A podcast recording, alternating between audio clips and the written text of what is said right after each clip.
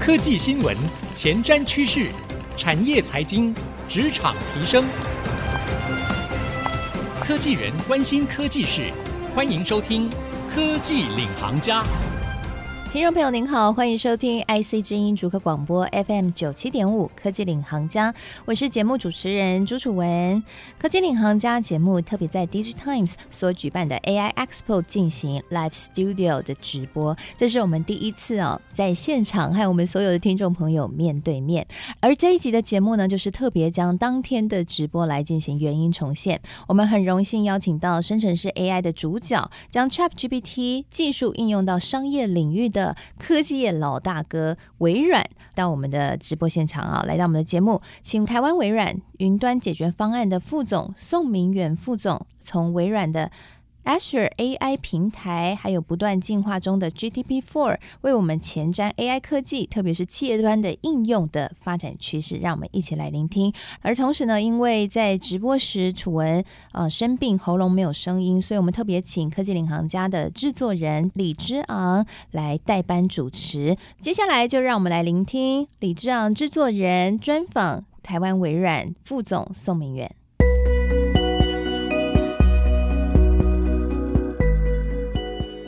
讲到 ChatGPT，我们邀请到 GPT 模型商业应用的先驱，台湾微软的云端解决方案专家技术部副总经理宋明远哦。哇，谈到微软，聚焦 ChatGPT，这就是一个很直接的连接。我们要谈谈他接触 GPT 技术与台湾产业的第一手经验。欢迎宋副总 Isaac。大家好，我是 Isaac。啊，我要来请教 Isaac。是 ChatGPT 的技术快速的突破。那首先。大家一定都用过的 Word、Excel、PPT，都要引进 ChatGPT 的相关技术。是，那它大概会是一个什么样的形式？对于我们的工作会产生什么样的影响？好的，这是是一个非常好问题哦。目前以 GPT 导入到我们的 M 三六里面的话，我们叫做 Microsoft Copilot 的这样一个服务。Yeah. 目前以 GPT 的这样一个服务来说，怎么去协助我日常工作，在我现在就非常有感。我本身其实是一个销售的技术顾问与业务，uh huh. 所以当我平常要去跟很多的客户去说明说，比如说。哎，GPT 在金融业、在制造业、在流通业应用场景，对，以前我都必须去搜寻引擎，然后去看很多的国外的相关文章，啊、自己三更半夜在那边 融会贯通，对，然后再搭配自身的经验写出一份 slide 出来，然后还要修修改改。可是呢，我现在其实就蛮偷懒的，我都会出门前呢的前一个晚上，我会去问一下 GPT 说，请问一下 金融业如果要用 OpenAI 来去做相关的应用，它的趋势是什么？没错，你可不可以以一个技术专家的角度，或一个专业销售的角度呢，来去做这个评估？那他就写给我一份是属于，就是我们销售角度怎么去推销客户的这样一个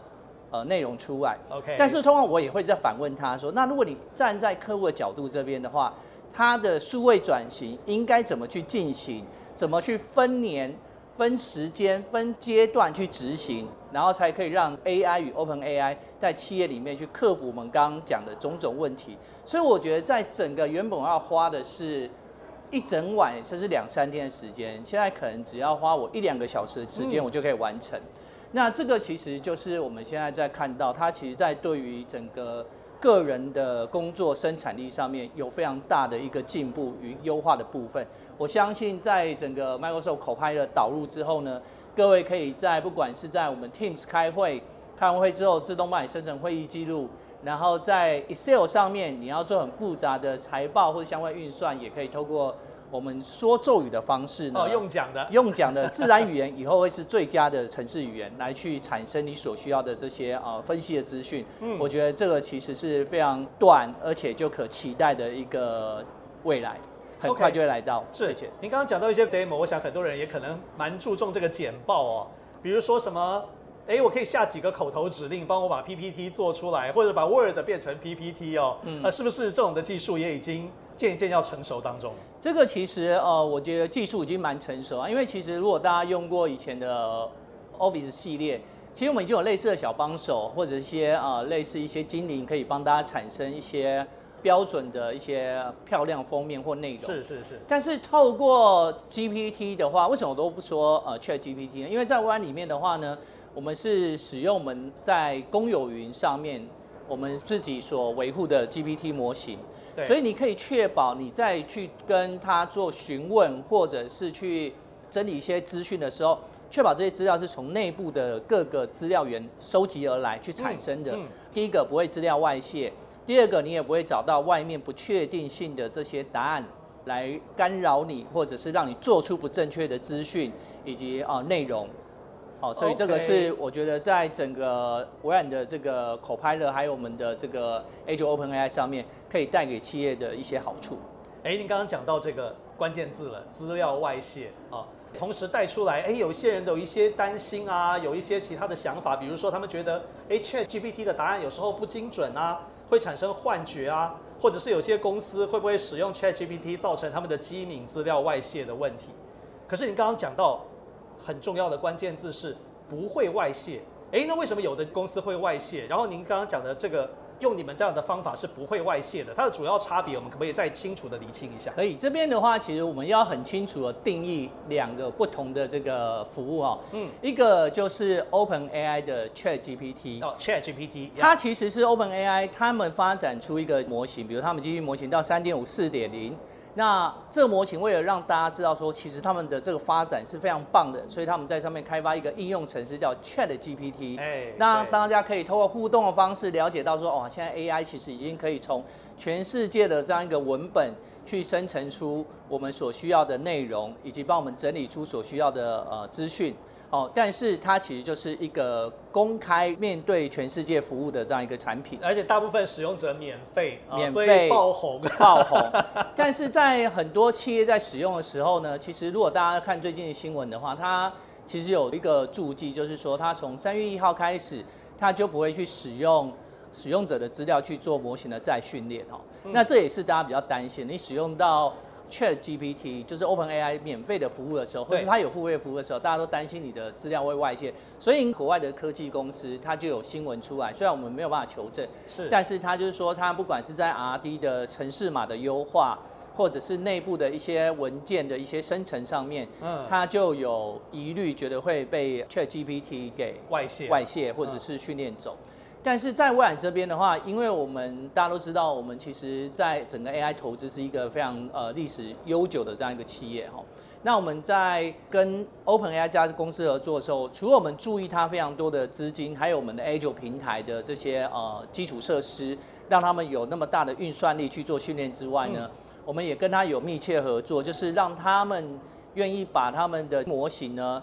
呃授权给我们。让我们在企业级的 Azure 平台做使用。那在 Azure 平台上面的话，这个模型到我们的 Azure 平台上来，第一个我们可以确保就是这个资料以及你训练的模型只会有这个企业本身可以使用。然后在整个资安上面的话，我们可以透过像是网络的方式去封锁不应该读到的这些使用者，以及可以让它像企业内网一样，只有企业里面的这些电脑或服务可以去使用到它。然后在治安权限上面的话，我们可以透过多因素验证，比如你要登录的时候，像我想登录，嗯、我们的手机都会给你一个讯息说，请你验证这是不是你本人。所以在我们公司，其实我们在台湾是没有 IT 的，但是我们的治安其实做得非常好，其实靠就是这样一个多重的验证与保护，来确保你的资料不会外泄。所以如果在企业里面，各位要使用到 GPT 这样一个好的功能，以及来去生成或者是做内部的 KM 或者是对外的服务的训练的话呢，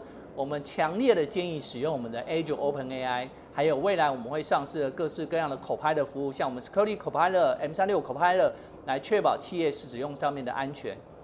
这边就是蛮大的一个关键了，就是说其实这是一体的两面了，就是说这么多大企业担心员工使用 ChatGPT 会造成机敏资料外泄，反过来来看就是。这些员工已经非常习惯于，而且热衷于像 ChatGPT 这样的系统，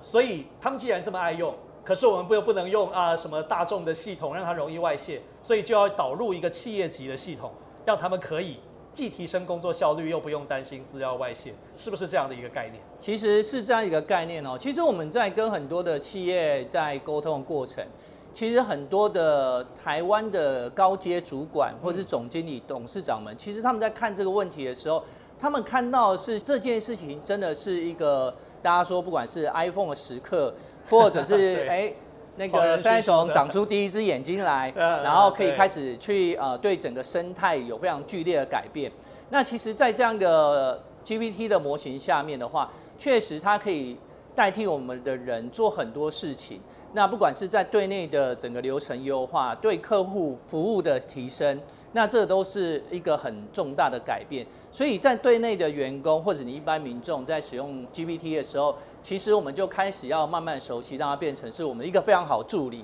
让我们的工作效率可以精进，而且你也可以学习成为一个重要的咒语的发言人，好，去 教导这个 GPT 好好的去完成你的工作。这个是现阶段我觉得大家所在意的事情。当然，这个我为什么说现阶段？因为最近。这几天另外一个比较红的就是呃 Auto GPT，Yeah. 其实就开始有人把这个对话，因为 Chat GPT 你要跟他一直对话，它就会优化它的内容。对，有人开始已经把这个目标直接给 Auto GPT，然后让它可以自动去生成这个对话，让你的目标可以去实现。Oh, 所以我觉得，甚至任务的一个一个步骤，它都可以写出来。所以我觉得未来的世界，其实我相信会是一个。更加友善，以及会有更多好的助理出现在你身边。那怎么样去提升我们的品味，或者是我们的敏感度，就会是一个比较重要的课题。对，好。那对台湾的企业来说，是不是它的数位转型的脚步开始闻到一些变化？这个其实我有很深刻的体认哦。我大概就是五年前我开始接触云端的这个产业哦，我在万十五年。那五年前我们开始，我开始参与这个团队开始销售这个云端的时候。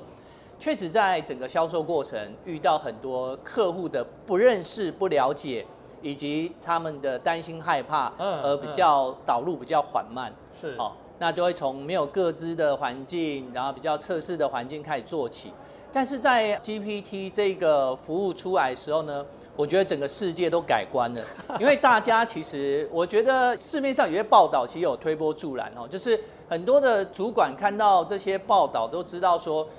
它改变其实是从内部的改变一直到外部的改变。内部员工也，内部员工流程，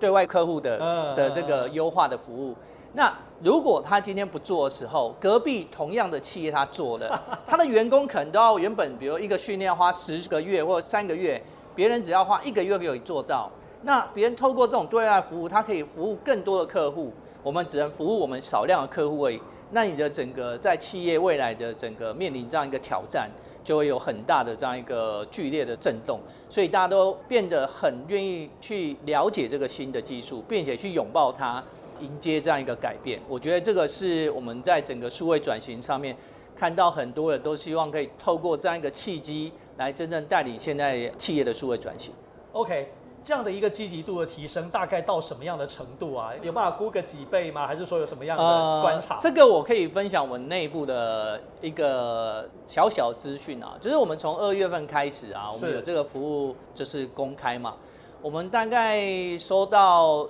差不多一百个左右的这样一个需求，在一个月内产生。总经理、董事长。呃，有对总经理董事长也有很多的客户、高阶主管开始跟我们积极的接触这件事情，是，所以我们真的深刻感受到这件事不是只有像以前在诸位转型都只有 IT 的责任而已。啊，对对对，BU 单位其实他们的认同感比较低，但这一次因为会影响到方方面面的这样一个作业流程以及对外服务，所以其实大家的积极度都明显比以前高非常多。对，好的，那。知昂也有一个讯息哦，因为我知道这个宋副总您是金融业相关的这个服务的专家哦，所以呢，这一波里面是不是金融业也积极起来了？我们过去的印象好像金融业觉得啊，金管会限制很多啊，呃，比较保守一点啊，呃，这个东西引进太快，我担心我的机密资料啊。现在是不是也不一样了？他们希望用 ChatGPT 或者 GPT 的技术解决什么样的问题呢？这个我可以分两方面回答。第一个就是我们现在在跟客户谈，我们其实都跟客户积极的说明，我们 Azure OpenAI 跟 GPT 其实是不一样的。我们是一个安全闭环的环境，可以让你在资料的使用上面，还有你在把你企业内的资料拿来使用上面是呃非常安全的哈。那在整个金融业的使用上面的话呢，我觉得我们看到几个应用场景，其实是大家现在都积极努力的去尝试的。第一个，比如说像是透过内部的 KM，他们希望可以把之前过去的这些专业的知识收集起来，可以让我们新进员工呢快速的上手。举个例子来说，好，以前一个保险的公司好了。他一个保险业务员真的可以上手的时候，他也可能有五六十张保单，然后里面的栏位有各式各样的。对。那我们可不可以有一个助理在旁边？那助理是精通这些规则的，所以当你在跟客户沟通的时候，比如说，哎，通常我们这个，比如依照他的这个资历，他的这样一个资产。嗯，我们最适合匹配的这样一个服务项目或者是保险业种是什么？OK OK，以及我跟他签约的时候该注意的一些条文，都可以透过他在跟客户沟通的过程里面，GPT 都可以去帮你做一个提醒的动作。那也可以帮你把当你文本扫描进来的时候，比如说有一个栏位输入错误了，这个是我们不应该输入的一些呃字眼。或者是根本不应该签的理赔项目，或者他的职业根本就不符合，我们就可以及时的去把它拒绝起来。好，所以这个其实是我觉得第一个在对内的这个部分去提供员工的竞争力。第二个，我觉得台湾的金融业其实面临到非常大的竞争压力啊，不管是在企业之间，台湾企业之间，或者是我们在打亚洲杯的时候，我们现在都希望可以积极的朝向数位化发展。那大家也知道说，其实现在的客户分为呃数位原生代，对，或者是呃现在我们以前的数位移民。原生代其实就是从小到大他就抱平板长大，这一群人接下来他一定更不会想要去进入实体分行。我们怎么透过数位的力量去协助他？让他愿意使用我们的服务。那当然，在整个 GPT 上面，大家如果有去使用过的话，它的整个对话就像一个大学生一样，可以跟你流利的对话，对答如流。那我们也可以把你的这些金融业的这个专业的知识，还有他想常问的金融知识，以及我们自己内部做的投资研究报告，都可以 share 给你的这个客户，嗯，让他可以透过跟你的机器人对话，每天很习惯的，就像他现在用平板、用电脑一样。去自然的去做对话，了解到呃他所需要的知识。那我觉得这个会比现在的金融业的接触客户的模式来得更好，因为我们曾经大概了解过金融业的一些趋势哦，还有一些客户状况。可能像一般的金融业的话呢，他们可能有百分之五十到六十的客户是 underserved 的，就是。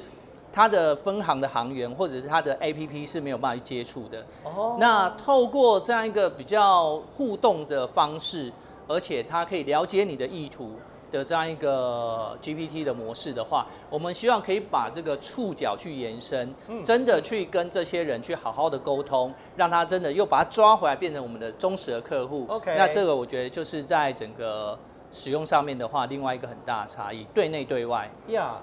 也就是说，GPT 的技术，然后您刚刚说对内对外都有帮助。那特别我刚刚听到一个亮点是说，有很多的潜在客户，那也许现在是没有在互动的，可是透过这个 GPT 技术跟他聊天互动之后，哎，也许引发他的兴趣，是更多的去了解。对，啊，我们可以透过贴标的方式去了解这个客户的属性，然后去，因为 GPT 其实很棒，它可以说，哎，比如说以前我们要针对每个客户去发一个。文稿其实很困难，也没有那么多人去写嘛。对。但当我了解我对每个客户都贴标的时候，说，哎，比如说像你喜欢去跑步，嗯，哦，那我们就说，哎，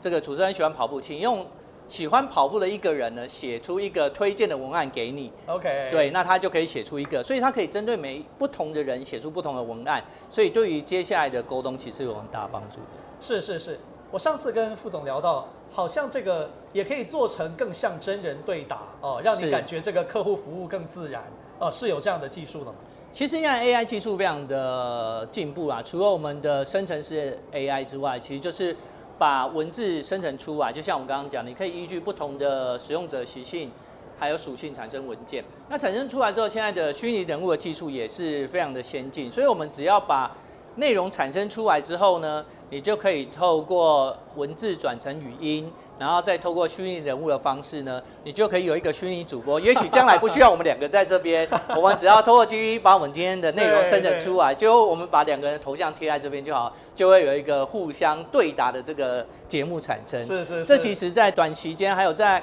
其他的一些产业，都已经开始有这个对对对部分实现了。在国外有一个线上游戏公司，它其实就有那种 NPC，就是它里面的人物，嗯、其实它就会看着图形，看着它现在的图片去跟你互动。你现在到哪个场景，你就可以去跟它做一个很自然互动。那都是透过类似的技术去实践的。接下来我们要进入，不只是金融业，对不对？对。哎，Isaac，制造业、传统产业，或者你刚刚讲到流通业，哦，是不是也有一些案例，越来越多的引进 GPT 类似这样的技术？对，比如说我们以前常常在找资料的时候，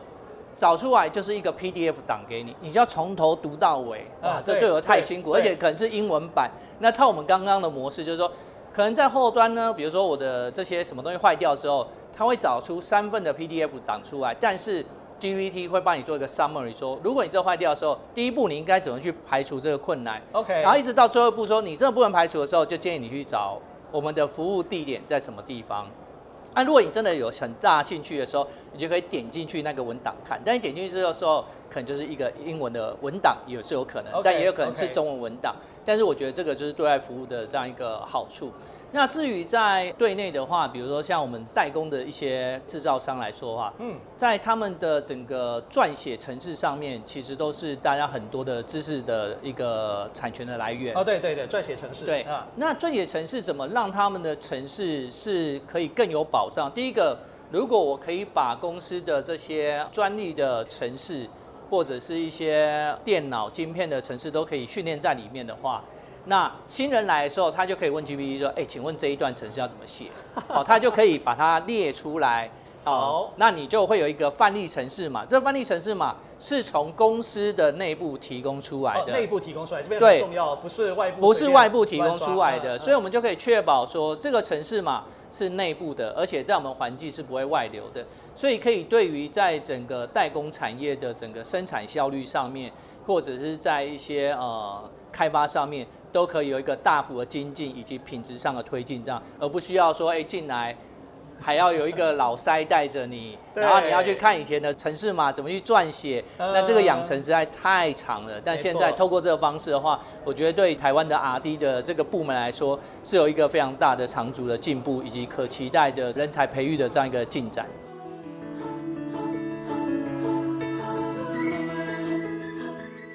哇，这样透过刚刚你们精彩的访谈，真的让我们看见哦，嗯、这一波 ChatGPT 的浪潮确实让许多企业动起来。嗯，对对对，是啊，而且有这些企业就有更多的动机可以引进一些先进的 AI 技术，甚至让数位转型这个脚步呢都更加快速了。我想这也印证了前一波我们看到 NVIDIA 的创办人黄仁勋他所提到的 AI 的 iPhone 时刻已经到来了，AI 开启了巨大机运等等啊、哦。是啊，不过这个 AI。该时代真的要实现哦，啊，就像刚刚分享的，企业端的大量应用要爆发才是关键啊。那我想台湾微软的经验呢，正好带我们看到这个。海景第一排第一线的发展哦，啊，那当然大家也很关心的资安也要兼顾。是，我想没错，就是未来呢，AI 时代会有一些新发展和新变化，这些都是我们非常值得继续去留意的，因为这确实会改变我们人类的未来。那非常谢谢所有听众朋友今天一起参与我们的讨论，一起来聆听我们今天的节目。谢谢您的收听，那欢迎各位继续锁定科技领航家节目，我们下次再会喽，拜拜。拜拜。